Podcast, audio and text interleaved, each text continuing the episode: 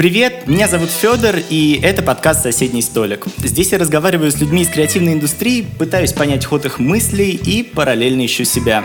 Сегодня со мной за одним виртуальным столом Александр Жаркова, сооснователь коммуникационного агентства Setters. Саша, привет! Привет, Федя! Рада тебя и видеть, и даже слышать. Саш, тоже очень рад видеть. Спасибо тебе большое, что пришла. Саш, традиционно начинаю подкаст с вопросов про образование. Ты окончила университет по специальности маркетинг. Расскажи, насколько вообще важно получить именно профильное образование, чтобы потом работать в индустрии рекламы. Слушай, ты знаешь, э, безусловно, я из того небольшого процента людей, которые работают по специальности.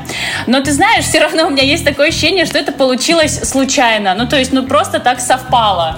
И, и это, конечно же, круто, безусловно. Я, наверное, в курсе на втором, на третьем только как бы, действительно полностью осознала, чем я буду заниматься заниматься, чем я хочу заниматься, что вообще такое маркетинг, потому что, ну, я думаю, как и все 17-летние ребята, а, ты в 17 лет вообще ничего не понимаешь, чего ты хочешь, кем ты будешь, что все еще 300 тысяч раз изменится, но сейчас я, конечно, понимаю, что выбрать тот факультет и ту специальность, ну, наверное, было действительно правильным для меня выбором, но при этом, ты знаешь, не буду лукавить, не сказать, что я вышла оттуда готовым маркетологом. Конечно, нет. Ну, Конечно, нет.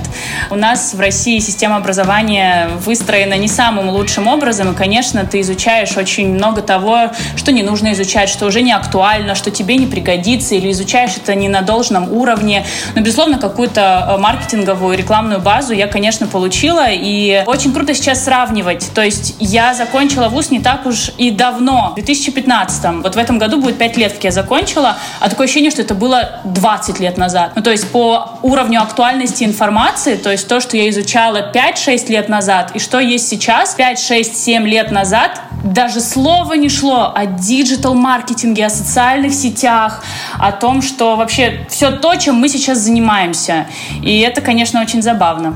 Вот. Но при этом все равно к вам же приходит в агентство очень большое количество ребят именно молодых, которые вот все еще совмещают условно стажировку в Сеттерс и учебу. Расскажи, насколько ты вообще, ну, как работодатель, условно говоря, обращаешь внимание на образование человека? Слушай, ну, нанимать напрямую я уже давно не нанимала. То есть у нас этим занимаются HR-отдел, руководители отделов и так далее.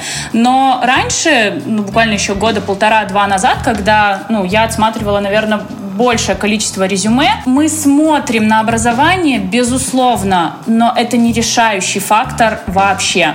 Ну, то есть у нас есть ребята, были ребята, э, у которых не было высшего образования но у которых был опыт. И самое крутое, что есть в человеке, это его, во-первых, э, морально-этические качества, его воспитание и его опыт. Те результаты, э, к которым он пришел за время своей работы в том или ином месте. У нас нет, как там на работу, знаешь, когда приходишь, тебе там сразу нужно диплом отдать, ну, на такой классической работе. А, во-первых, я не знаю, где мой диплом. А, Женя свой диплом до сих пор не забрал из университета. Мы все боимся, что его сожгут. Вот. И у нас не лежит не знаю, ни одной ни копии, ни оригинала э, наших сотрудников, потому что, ну, решающую роль это для нас не играет. Но, безусловно, есть ребята, э, у которых офигенный именно университетский бэкграунд, потому что они были где-то на международных стажировках, э, ездили учиться по обмену, у них какой-нибудь классный факультет. Ну, то есть мы на это смотрим, но не в первую очередь. А можешь тогда сформулировать, какие качества должны быть у человека для того, чтобы он мог успешно работать в креативной индустрии? Креативной индустрии, мне ну, кажется... Ну, вот это если так все объединять ага. совсем, да, то есть... А, слушай, мне кажется, что в первую очередь человек должен быть в хорошем смысле самоуверенным. Вот, знаешь, самоуверенный звучит грубо, а уверен в себе звучит совершенно по-другому. Вот, наверное, он должен быть, правда, уверен в себе, но при этом он должен быть очень э, смелым и часто сомневаться вообще во всем происходящем. Как можно чаще задавать себе и окружающим а, дополнительные вопросы. Вопрос, вопросы, а зачем, а почему так?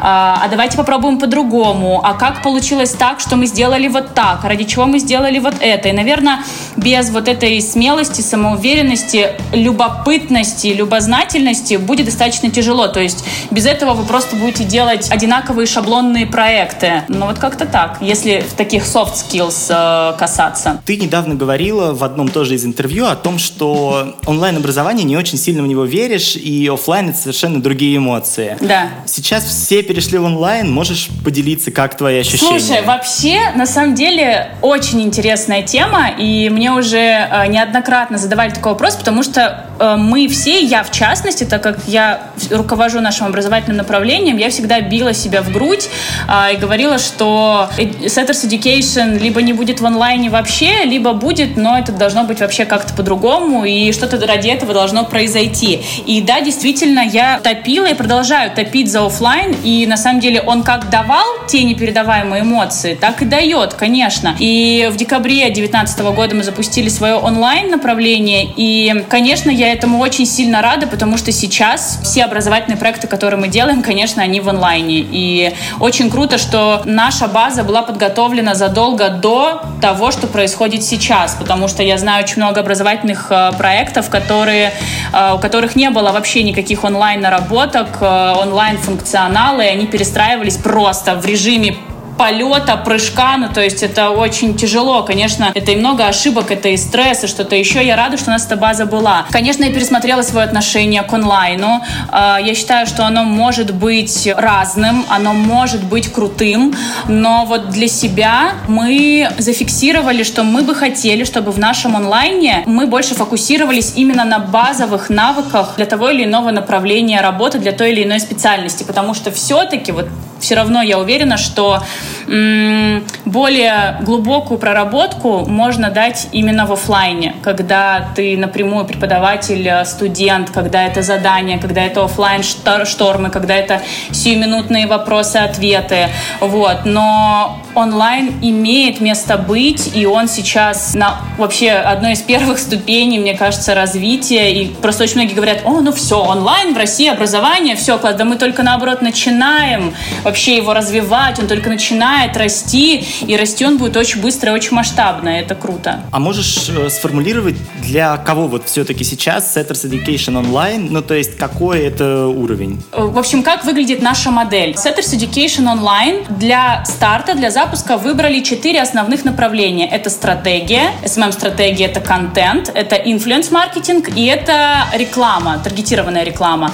Мы посчитали, что эти направления наиболее востребованы сейчас, и это те направления, с которых мы бы хотели начать э, вообще вовлекать людей в познание digital, э, маркетинга и так далее.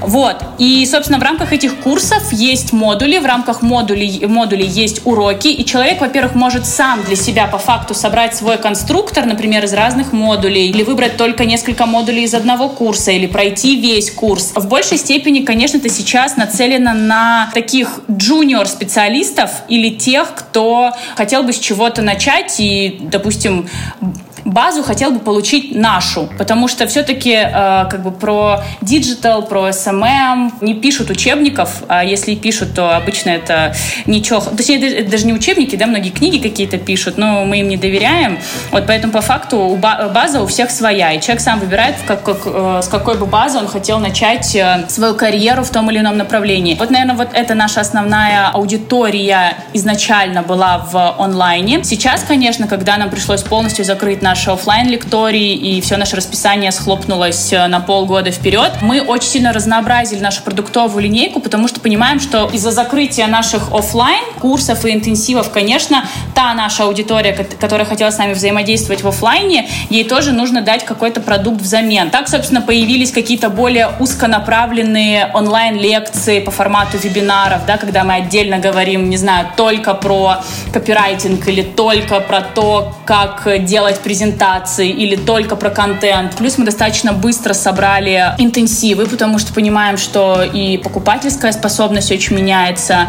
И сейчас, а, вот, кстати, сегодня, буквально через несколько часов, мы запустим первый практический онлайн-курс по AR-технологиям, а, по AR-маскам, а, который будет, то есть если вот все те курсы, о которых я тебе говорила, они записаны, смонтированы заранее, то есть они по факту не имеют срока годности, да, пока информация не потеряет свою актуальность, реальность, то это продукт вот как раз-таки в режиме реального времени, но при этом с практикой, с преподавателями, с домашними заданиями, с фидбэками. Вот. И еще мы придумали одну очень крутую штуку. Запускаем ее на самом деле завтра, но я думаю, что пока выйдет наше интервью, как раз, а, как раз это будет актуально. Просто в какой-то момент мы поняли, э, что не все люди понимают, как правильно нужно учиться. Ну, то есть ты вообще знаешь, какой процент прохождения онлайн-курсов в России? Не представляю, но думаю, что небольшой, наверное. Ну, вот Процентов твою... 20, наверное, да? 6. Что-нибудь такое. Вау. 6. Да, за 2019 год 6%. Не, не помню, по чьим данным, я тебе потом ссылку скину. И, и мы это прекрасно понимаем. Да и мы сами такие же. Я вот вроде тоже купила себе недавно какой-то курс, еще даже не открывала ни одной лекции, потому что ты всегда его откладываешь. И, безусловно, еще в режиме того, что мы постоянном и, и огне, и стрессе, но это не значит, что мы должны быть только в огне и стрессе, мы должны стараться приобретать новые навыки. Uh, у нас сейчас главный вообще посыл всего education карантин уйдет, а опыт останется. Это самое крутое, потому что э, можно, конечно, проплакать, прострадать весь э, карантин, ну а дальше что? А можно абсолютно по-другому повернуть для себя время и сделать его э, совершенно другим для себя с точки зрения опыта и продуктивности. Так вот, мы поняли, что далеко не все люди понимают, как нужно учиться, и мы с нашими методистами э, разработали курс, который называется «Как учиться учиться». Это будет email-курс, в котором мы разложили прям по, на 10 уроков последовательность того, как человек может сам... Просто понимаешь, онлайн-обучение — это по факту самодисциплина. Это, ну так или иначе, самообразование. И вот очень часто вот именно с этой самодисциплиной, с этим правильным выстраиванием своей траектории обучения возникают огромные проблемы. И вот мы предложили свою схему, свой алгоритм построения м, траектории своего обучения. Как заниматься так, чтобы это было продуктивно. Как учиться так, чтобы это было действительно э, ради опыта опыта, а не ради прослушивания лекций для галочки. Вот, поэтому очень много, на самом деле, образование невероятно интересная тема, и вот видишь, мы даже с тобой как от маркетинга, от креатива перешли в образование. Ну, потому что мне кажется, это правда сейчас так актуально и так важно, так интересно, и образование очень сильно меняется, и я рада, что мы в этом тоже как-то участвуем. Саш, а можешь дать какой-то совет по тому, как отличить э, условно ну, такой второсортный курс, да, сейчас же очень большое количество вот этих вот э, инфобизов э, от, э, вот, ну, действительно классных каких-то вещей. Ты знаешь, во-первых, мне вот немного жаль, что... Я почему сразу песню вспомнила. «Немного жаль твоей любви, немного жаль моей надежды». Так вот, мне э, немного жаль, что в какой-то момент э, термин инфобизнес стал каким-то э, стал иметь не, не очень да хороший подтекст а ведь зря, ну, в нем нет ничего такого, и по факту мы тоже занимаемся инфобизом, но это знаешь, как э, когда-то очень испоганили термин блогер, и все считали, что человек, это человек, который ничем не занимается и, не знаю, получает бесплатную еду, а ведь на самом деле это не так, и они бывают разные. Вот так, наверное, с инфобизом сейчас. Так вот, как отличить? Ну, во-первых, нужно, наверное, не кидаться на первое попавшееся по теме. В принципе, у любой тематики, у любого направления есть куча альтернатив. Более дорогие, более дешевые, более сложные, легкие, долгосрочные, краткосрочные и так далее. Плюс, ну, не знаю, тут, наверное, тоже, смотря как работает ваше мышление, но когда я себе что-то ищу, конечно, я смотрю на какие-то рейтинги, а рейтингов сейчас тоже очень много. Ты смотришь на рейтинги, ты смотришь на отзывы. Вообще сейчас вот, вот эта вот стратегия работы с отзывами, она очень важна для тех, кто действительно понимает, э, что, что нужно в этом развиваться, если он, правда, хочет расти, и масштабироваться. У вас может быть, конечно, сколь угодно прекрасный сайт, э, все красиво, но если у вас там ноль отзывов, вызывает вопросики. Ну, то есть э, человек скорее поверит какому-нибудь корявому скрину э, с отзывом от другого человека, чем невероятно вылизанному сайту с э, призывом «Наш курс самый лучший, приходи учиться к нам».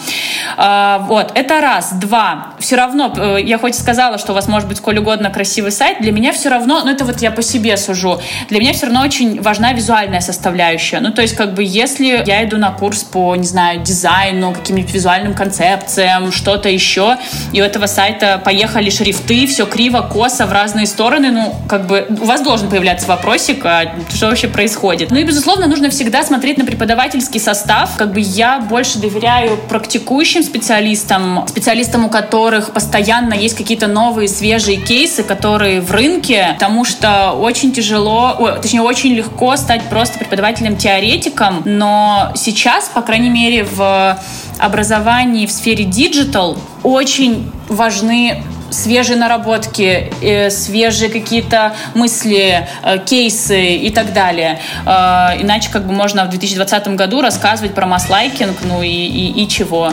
Вот, как-то так. Ну и плюс, наверное, какой-то сервисный момент тоже решает. Всегда можно позвонить, задать дополнительные вопросы. И на самом деле вот тут мы, мы тоже часто делаем какие-то такие инсайдерские штуки, звоним, не знаю, может, какие-то конкурентные, иногда даже не, не напрямую, не, не, не прямые конкуренты. Просто звоним тоже, проверяем сервис, нам интересно, как, как они работают, что они предлагают. Иногда просто человек-менеджер, который, не знаю, продает вам курс, до конца не знает, о чем их курс. И тогда тоже могут быть вопросики. Вот. Ну а так, в целом, вот даже тот же рейтинг, который сейчас есть, таких топ образовательных проектов, э, по крайней мере, в сфере диджитал, но он так и есть вполне актуальным и правдивым. Это правда. Саш, такой вопрос довольно общий, но сейчас постараюсь конкретизировать. Скажи, как ты в целом оцениваешь общий уровень вот медиаграмотности людей, которые сейчас идут в диджитал-сферу? Сейчас объясню. Буквально вчера посмотрел вебинар как раз-таки ваш по презентациям. Он был вот прям такой супер общий э, на уровне того, что, ну, то есть, как качать фото из Инстаграм,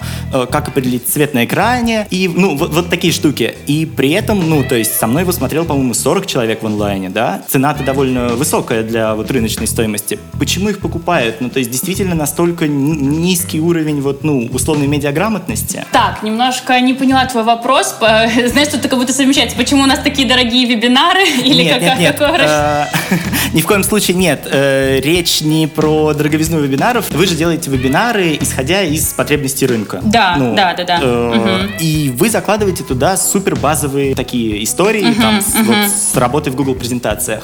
Это действительно откликается или это просто новая новое направление и еще не, не до конца проработанная история? Вот, наверное, в этом вопрос. Смотри, здесь, во-первых, еще нужно понимать, что все-таки э, онлайн-продукты, э, тем более вот такие достаточно ситуативные, они нацелены, конечно же, на массового потребителя. Массовый потребитель действительно не занимается версткой или формированием презентации на каком-то вау-уровне. Для кого-то это, возможно, первый материал на эту тему, и он наконец-то сам начнет делать презентацию. То есть мы в первую очередь сейчас, по крайней мере, ориентируемся именно на этих людей, потому что их, ну, как минимум больше. Плюс для нас это была новая тема, мы хотели вообще понять, насколько это откликнется рынку, потому что, да, и тут еще как бы очень важно понимать, запросов э, со стороны аудитории может быть много, и они могут вам говорить, господи, пожалуйста, сделайте вот это, еще вот это, а потом вот это, и бывает такое, что это никто не покупает. Ну, то есть всем очень просто Слишком сказать. навороченный продукт, условно говоря, да? Э, нет, который... бывает такое, что им просто гораздо проще высказать свое мнение, но как бы это не гарантирует гарантирует того, что они купят твой продукт. Возможно, они уже перехотели, купили другой и так далее. Вот. И, собственно, да, тестируя э, этот формат, э, на самом деле, вот эта тема с презентациями, наш рекордсмен по э, продажам,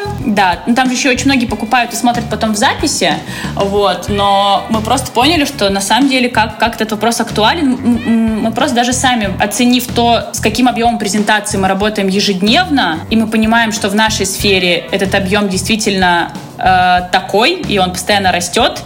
И так как мы сталкиваемся с огромным количеством презентаций, вот как раз-таки из PowerPoint э, с шаблонами, э, мы просто решили задеть эту боль, эту, этот триггер, и он откликнулся, и это прикольно. Поэтому и говоря здесь о медиаграмотности, ну смотря что, что считать медиаграмотностью, ну типа знаешь ли ты термины, не знаю, CTO, C, C, CPM э, и так далее, CTC, наверное, специалисты из сферы digital, я думаю, что есть разные, и, конечно, людей с суперзнаниями, их всегда меньше, всегда. Плюс невозможно знать все. И мы даже всегда за, за то, чтобы человек развивался больше в каждом своем конкретном направлении работы, а, а не хватал на себя 48 э, э, должностных обязанностей и в итоге делал все на тройку. Вот, поэтому, да, смотря, наверное, что считать медиаграмотностью.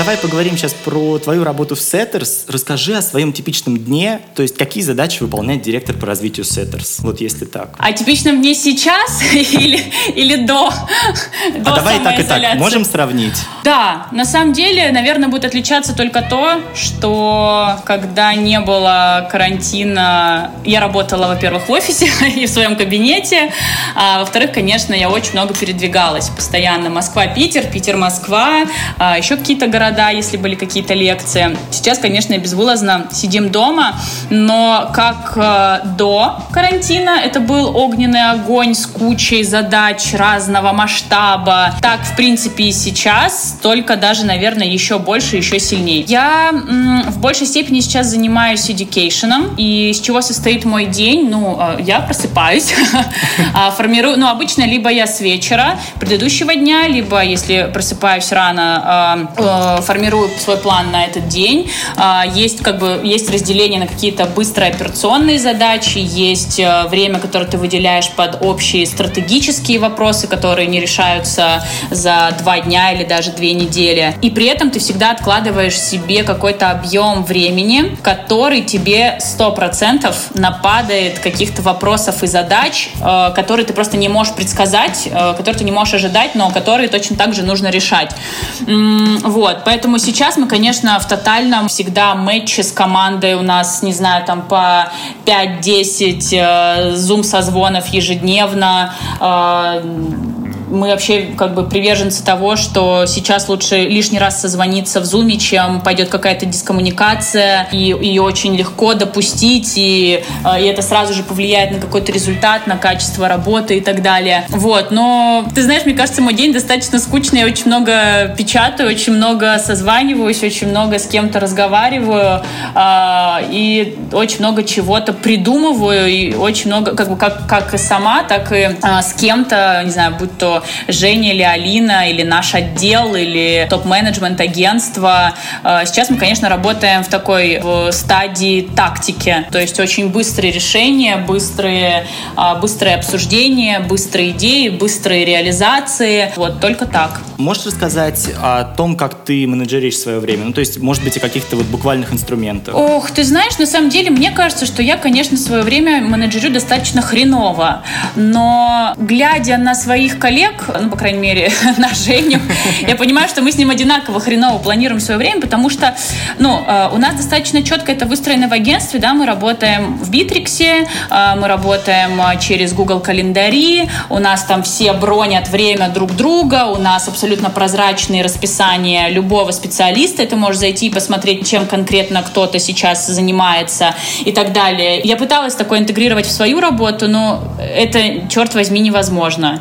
И я просто в какой-то момент поняла, что нет смысла это делать просто потому, что э, мы так внедрили в агентстве. То есть, да, если ребятам, сотрудникам так работать удобнее, у них задачи немножко другого типа, то у меня расписание достаточно хаотичное, планирование достаточно хаотичное. Но это всегда, это ежедневник, это календарь э, в Apple, это список задач. Э, ну, мне на самом деле, я очень люблю Apple заметки. Мне прям проще всего. Но вот мы, да, мы с ребятами, с командой работаем в Bittrex, и там, конечно, я тоже отслеживаю какие-то статусы, задачи иногда для оперативности уходим в Notion. Но у нас как бы вот помимо какой-то главной э, проектной системы в виде Bittrex, у нас на самом деле каждый отдел внутри себя свободен в выборе той или иной проектной системы, потому что ну, нет смысла всех под одну гребенку, у всех разного, задачи разного типа, разной сложности, и не знаю, там э, кому-то удобно работать в Trello, кому-то в Notion. Ну, все эти таск-менеджеры так или иначе. Ну, в общем, да, бывает такое, что помимо Битрикса в своем отделе есть еще какие-то свои внутренние проектные системы. Вот, ну я по стариночке. Блокнотик, заметочка и погнали. Ну, если работает, то самое лучшее, наверное, правда. Согласна, согласна. Можешь рассказать о том, как в Сеттер сейчас поддерживается атмосфера в команде? Ну, то есть это постоянные зум-встречи. Это мы сейчас с тобой надолго засядем. Очень много хочется рассказать, очень много могу рассказать на эту тему, но тут, наверное, важно понимать, как мы жили до самоизоляции, потому что мы жили не кардинально по-другому. То есть у нас, в принципе, в основе корпоративной культуры, в нашем каком-то ДНК а, это всегда очень много коммуникации, это всегда френдли какая-то атмосфера, это поддержка друг друга, это радость друг за друга, и тогда это постоянно какой-то э, чек, не знаю, каждой конкретной ситуации или глобал ситуации во всем агентстве, э, потому что мы считаем, что, ну, по крайней мере, при таком количестве сотрудников, как у нас, сейчас это 156 человек, очень важно сохранять и держать команду в едином инфополе, потому что это как бы конкретно мне или Жене или нашим э, руководителям отделов может быть очевидно, э, куда мы идем, к чему мы идем, что мы делаем сейчас, что мы будем делать потом, потому что, конечно, мы в своем маленьком кругу э, постоянно это обсуждаем, постоянно что-то планируем, но есть другие 130 ребят, которые не погружены во все задачи, да им это и не нужно во все задачи быть погруженными, но важно понимать общий вектор движения агентства, общий какой-то мут, э, общий, как, общий какой-то настрой. И вот э, это то, что мы сразу же решили для себя сохранять. И э, когда были первые звоночки всего этого, что мы все уйдем на удаленку, э, это было в середине марта или когда, когда еще не объявили, что уходим, Буквально за несколько дней до этого, и у нас уже ребята многие разошлись на удаленку, потому что мы разрешили, мы устроили общий э, зум-колл на 150 человек. Это на самом деле очень прикольно, у тебя просто 150 Вау. квадратиков в зуме на, 100, на 10 разворотов, это очень смешно. А, и тогда мы донесли просто какой-то тоже общий наш настрой, что, не знаю, мы не паникуем, мы не закрываемся, у нас все хорошо, мы в нужной сфере, там, не знаю, мы не садимся плакать, мы берем ноги в руки и как бы все будет классно классно. И, собственно, с того момента так эта традиция с нами осталась. Вот сейчас мы на какой неделе? На восьмой или на девятой неделе карантина? На, на девятой. По-моему, девятая. Да, я тоже, знаешь, после седьмой сбилась. По-моему, девятая неделя. Вот, собственно, после этого каждую пятницу в 18.00 до, за час до конца рабочего дня э, мы созваниваемся все на 150 человек. И, ну, тут важно понимать, чтобы вещал один человек. Э, конечно, все отключают свои микрофоны, иначе это был бы просто базар какой-то. А, и э, мы просто рассказываем, что мы сделали за эту неделю, какие проекты запустили, на какие тендеры выиграли, в какие тендеры вступили, что появилось нового, что мы запустили внутри команды и так далее. Поэтому, эм, если говорить глобально, конечно, это вот главная цель в внутренней коммуникации, это не потерять общий настрой и дух того, что мы все вместе. И на самом деле вот э, этот карантин, он, наверное, повли только повлиял на еще большее сплочение всей нашей команды, потому что у нас, ну, мы тоже как бы э, обозначили такое правило, что если ты вот как сотрудник понимаешь, что сейчас ты не занят на 100%, ты не загружен, у тебя, ну, там мог отвалиться проект, что-то перенестись, но у тебя появилось свободное время, ты обязательно об этом говоришь, и, может быть, ты сейчас можешь помочь кому-то другому. И вот это, и, и так у нас начались просто какие-то миграции внутри отделов, э, не знаю, дизайнеров, дизайнеры стали помогать креаторам, копирайтеры, дизайнерам, не знаю, таргетологи внедрились в, страте в стратегию. Ну, в общем, это очень круто. И у нас, конечно, все очень сплотились э, еще сильней. Это круто. Плюс мы, э, у нас, в принципе, очень много всегда было активностей внутрикомандных э, в офлайне, но мы их просто все взяли и перевели в онлайн. И на самом деле это все возможно. Ну, то есть мы просто раньше об этом не думали, что такое возможно. А, блин, можно проводить онлайн-тренировки, онлайн вместе вместе готовить э, завтрак. Мы уже несколько раз таких смаков проводили. Девчонки там из бьюти-отдела, которые там работают с бьюти-брендами, э, проводили мастер-класс, как краситься, не знаю, как там э, делать укладку, что-то еще.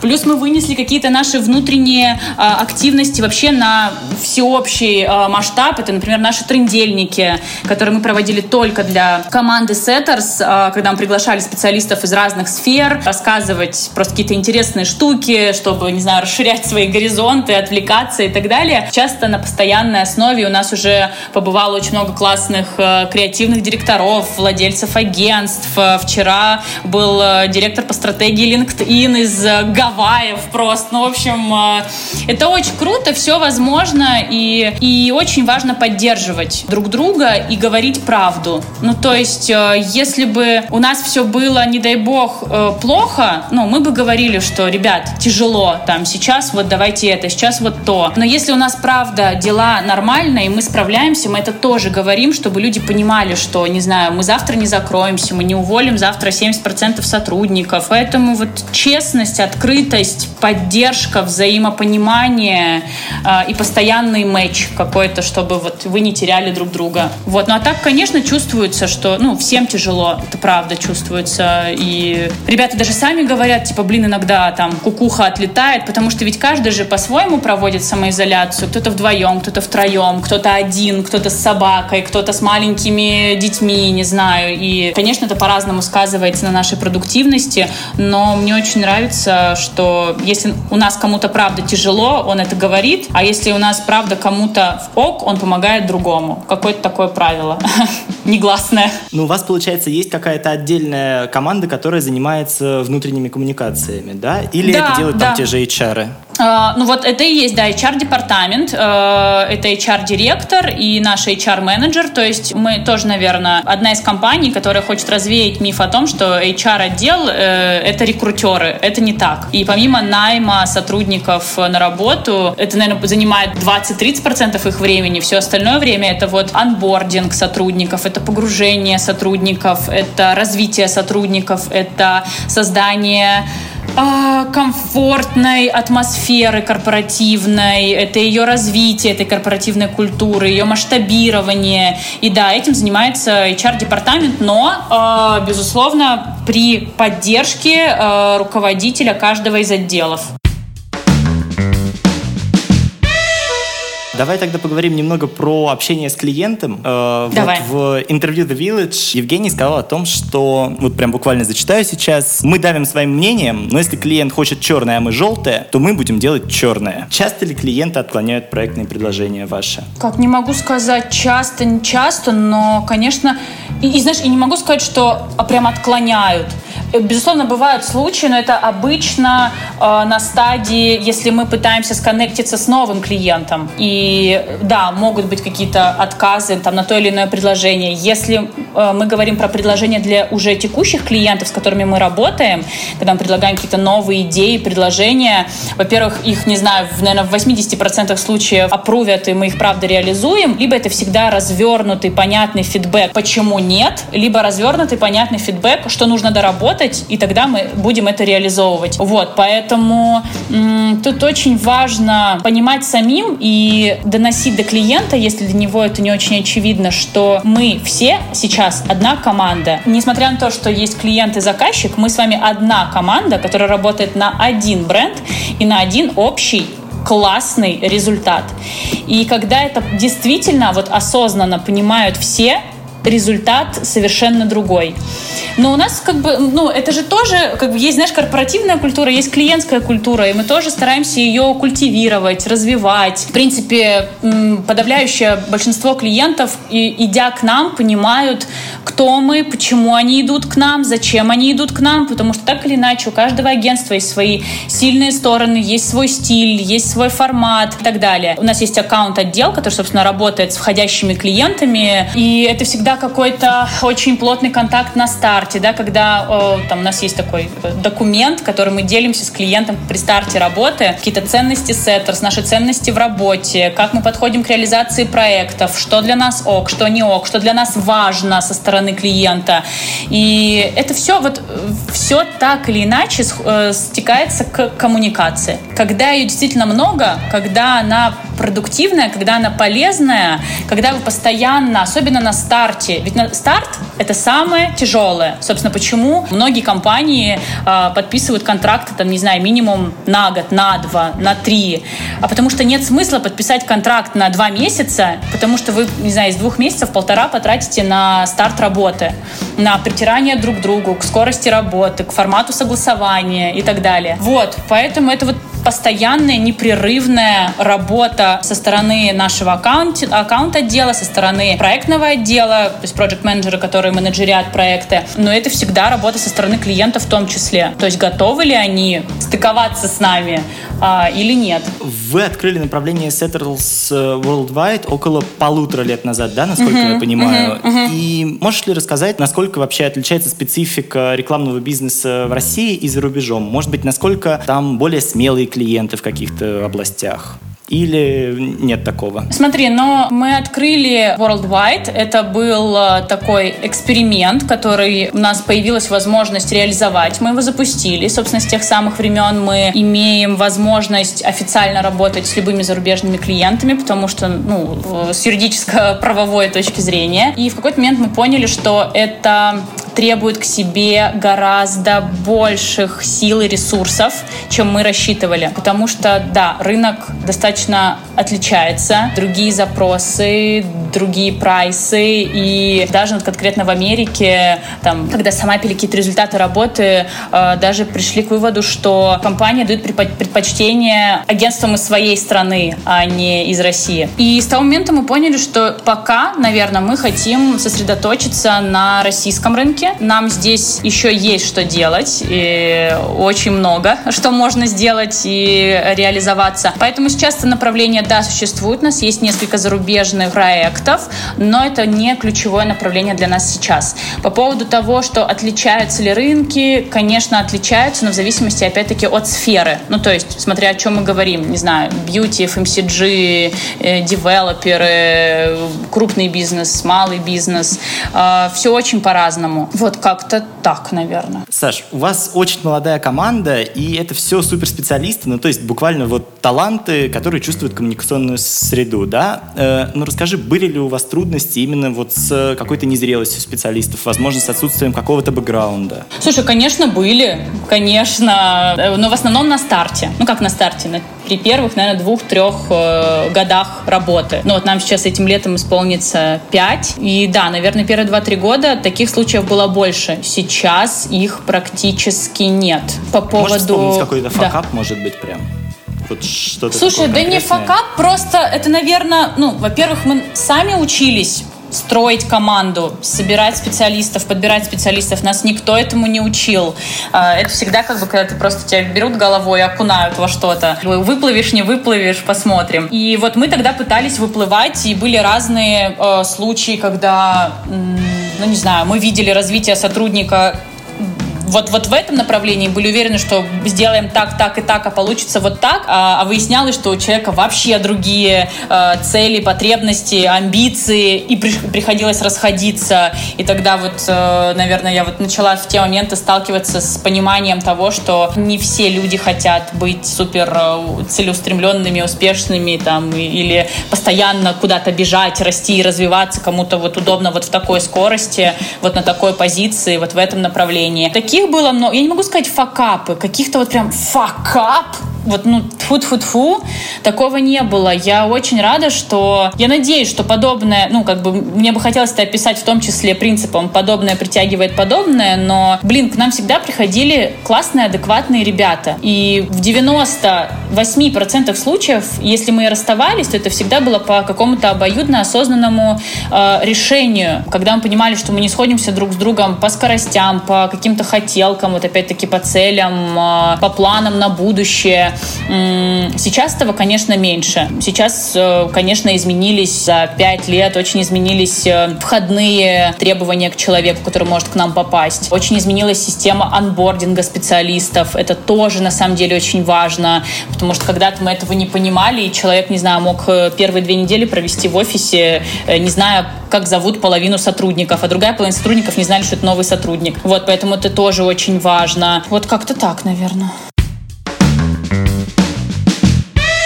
Хочу поговорить с тобой немного про то, какую позицию сейчас занимает Setters на рекламном рынке. То есть есть же большое количество рекламных агентств, ну там условный Восход, BBDO, Possible. Насколько вы вообще с ними соревнуетесь? Я не могу сказать, что мы находимся в какой-то стадии соревнований. Э, мы вообще за какую-то всеобщую кооперацию. Во-первых, мы со всеми этими ребятами общаемся. Мы все знакомы, мы все обмениваемся ну, на уровне топ-менеджмента какими-то, не знаю, опытом, э, кейсами, какими-то инсайтами какими-то. Поэтому, ну вот, э, в конкуренции в, классической, в классическом ее понимании ее нет как таковой. Ну и мне кажется, что, во-первых, мы немного не на том рынке, не в то время, и мы, наверное, не те ребята, вот кто про утоплю своего конкурента, всех порву, я номер один и так далее. Мы больше сосредоточены на себе, на своем росте, на повышении своих скиллов, на повышение уровня качества своей работы, на повышение сложности реализуемых проектов. А когда ты, ну, как мне кажется, постоянно за кем-то следишь, а, это очень сильно распыляет тебя и твой фокус. Безусловно, мы следим за ребятами, мы знаем, понимаем, а, кто что делает, и плюс, вот, как я тебе говорила, в начале, по-моему, каждый знает и понимает свои сильные стороны. И у каждого они есть, и у каждого они свои, и да, безусловно, э, в каких-то сильных сторонах, если мы пересекаемся, возможно, есть какой-то дух соревнования, но вот тоже не в прямом его понимании. Как-то так. Вот мы, Нет, наверное, конечно, глобал... я, да, говорю здесь скорее про больше спортивный интерес. Ну, то есть, возможно, я не знаю, ты там смотришь на рейтинг, смотришь, где ты там вошла в теглайне, и это условно заставляет тебя, вот, э, как ты это называешь, интеллигентно херачить больше. Да. Нет, ну, конечно, мы на них смотрим, на эти цифры других э, компаний, на их места, на их позиции. Но, наверное, знаешь, я не просыпаюсь с этой мыслью каждое утро, не засыпаю каждую ночь. Э, так, ну что, они на каком, а я на каком? То есть, ну, наверное, вот когда начинают глобально глобально, да, там к концу года подводить все эти итоги, ты такой, так, ну что, что поменялось, ага,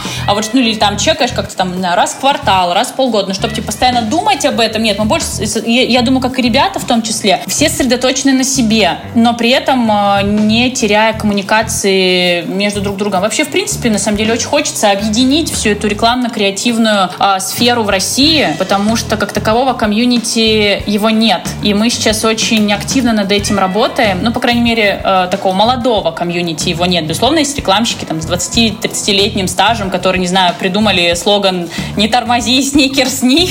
Вот, но э, пришла новая волна, э, новая волна специалистов, мы новое поколение с новыми целями, которые с новым подходом, с новым взглядом. И, конечно, очень хочется все это немножко растормошить, э, рефрешнуть и при этом объединить, потому что мы не должны быть э, друг друг против друга. Мы должны быть все заодно, потому что мы все работаем в одной сфере и делаем одно большое дело, а именно выстраиваем в разных форматах классную коммуникацию между брендом и аудиторией. На самом деле бренды правят миром так или иначе, разные бренды э, сейчас, и, и, и это влияние будет только масштабироваться на мир. А мы как раз одни из тех, кто помогает выстроить эту коммуникацию между разными людьми, разными брендами, и, конечно, мы должны быть заодно. Саш, ты очень-очень много работаешь, и вот, допустим, в интервью журнале Sign ты сказала, что многие не понимают, что очень легко перегореть, нужно грамотно балансировать между работой и жизнью. Можешь поделиться какими-то советами, как ты сохраняешь вот этот э, life-work balance? Слушай, э, сейчас, конечно, это сделать тяжелее. Все равно, конечно, когда твоя жизнь делится на есть офис, есть дом, это делать немножко проще. Сейчас, когда э, работа, жизнь, спорт, все происходит в, на одной площади, э, конечно, это сделать сложнее. Но тут, я думаю, важно быть честным с самим собой, максимально адекватно оценивать свой текущий ресурс. И если конкретно в наш, вот сейчас, вот в это время, наверное, чуть больше себя жалеть, в хорош... даже не жалеть, беречь, а, чем раньше. А, потому что сейчас условия очень сильно изменились и стали гораздо жестче, чем были до этого. Поэтому да, нужно себя беречь. На самом деле, мне кажется, здесь очень важно понимать, что выгорая, перегорая и выплевывая просто легкие, а, если ты так правда делаешь, ты, во-первых, должен четко понимать, зачем ты это, то есть, ну, нет, бывают такие проекты, бывают такие ситуации, когда вот нужно умри, но сделай. Но они, как правило, достаточно ситуативные и обычно не происходят не так часто. А если они у вас происходят часто, вот тут как раз тоже нужно задать себе вопрос, что явно что-то идет не так, потому что, ну, слушайте, работа работой, э, но у всех у нас есть жизнь. И между жизнью и работой не должен стоять знак равно. И помимо работы у нас есть и должно быть свободное время, какие-то другие занятия, другие увлечения. И вот, наверное, когда вы понимаете, что а, вот, это, вот эти чаши весов, они очень сильно не уравновешены, вот тут очень важно, наверное, заняться своим каким-то планированием. Просто се- вот просто сесть и подумать, типа, а все ли вот сейчас конкретно ок? Вот я классно себя чувствую на работе, да, нет. Я продуктивен, да, нет Я расту и развиваюсь. Да, нет. Мне нравится вся текущая ситуация. Да, нет. И, наверное, на основе вот этих ответов вы увидите какую-то целостную э, общую картину и, и поймете, э, все ли так или все не так. Если все так, вау, супер, классно, э, не знаю, продолжайте в том же духе, постоянно чаще себя калибруйте, отвеч, задавайте себе такие вопросы. Если, блин, вы по ходу вы умираете и перегораете, сделайте какую-то паузу, осознайте вообще, что происходит и обязательно измените все то, что есть сейчас. Но это исключительно, наверное, про вот честность с самим собой. Честность с самим собой и вот бережливость по отношению к себе. Я просто знаю, что, ну, по крайней мере, мне кажется, наше поколение, мы все такие, типа, особенно в Москве, мы же вообще все на износ. Ну, ну, тут, правда, есть такой ритм, да, типа, или ты, или тебя, вот это вот все. Но это правда. А бывает так, что вот не или ты, или тебя, а вот ты сам себя. Вот так тоже бывает, и так не надо. Вот. Ну, вот тоже, наверное, как-то так. Напоследок посоветуй, какие подкасты о рекламе, о диджитале ты слушаешь, или, возможно, какие-то блоги. Вот э, посоветуй, зачем следить студенту, который хочет развиваться в рекламе. Ой, вообще, уважаемые студенты, которые хотят развиваться в рекламе. Во-первых, не переставайте этого хотеть. Это круто. Во-вторых, всегда потребляйте на 200% больше информации, чем, не знаю, вас просят это делать в университете или там, чем вы делали до этого. Есть такое, конечно, модное, заезженное слово, как насмотренность, но это правда очень важно. Тут еще очень важно не путать насмотренность с опытом, потому что очень тоже часто такое бывает, что, не знаю, чувак пересмотрел 300 кейсов канских львов и считает, что умеет делать так же, а он их просто посмотрел, а не сделал. Это тоже важно понимать. Старайтесь копать так глубоко, насколько это вообще возможно. Углубляться э, в такие какие-то узконаправленные темы, в которые бы не углубились 90% не знаю, ваших однокурсников, одногруппников и так далее. По поводу каких-то конкретных э, ресурсов, но за которыми слежу я, тут еще тоже очень важно сохранять э, какой-то такой информационный баланс и информационную экологичность. То есть тоже как бы э, подписаться на 400 рекламных каналов и умереть, такое тоже не нужно делать. Лучше как бы подписывайтесь на протяжении двух месяцев на 20 новых каналов э, и постоянно убирайте старое, добавляйте новое. А конкретно я, что, что я люблю? А, мне очень... Я люблю YouTube смотреть, очень люблю канал Андрея Федорева. Это э, украинское э, агентство э, маркетинговое, очень крутое, очень ну, как, достаточно взрослое, э, но при этом не менее, но от этого не менее крутое. Э, Андрей очень э, крутые лекции читает читает на Ютубе, крутые темы поднимает, общается с э, классными, интересными специалистами из сферы рекламы или с предпринимателями. Из такого из свеженького мне очень нравится канал э, Паши Вржища. Это сооснователь, по-моему, тоже креативный директор банды, тоже украинское агентство. Ну, безусловно, э, Коса, VC, состав, но это вот тоже так на какой-то чек э, регулярной. Ну и на самом деле очень важно следить не только за какими-то каналами и ресурсами диджитальной направленности.